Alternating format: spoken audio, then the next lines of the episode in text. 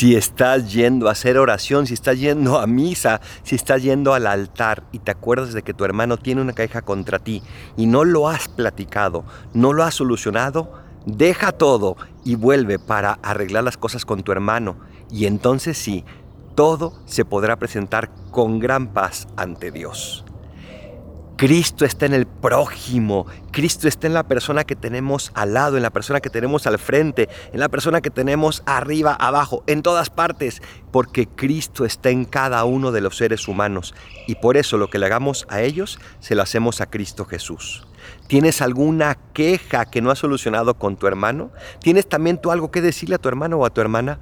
Ve y platícalo desde el amor, no buscando tu capricho, no buscando tu paz, sino buscando el amor y encontrarás mucho más allá de la paz que tú creías que ibas a encontrar. Soy el Padre Adolfo, recen por mí, yo rezo por ustedes. Bendiciones.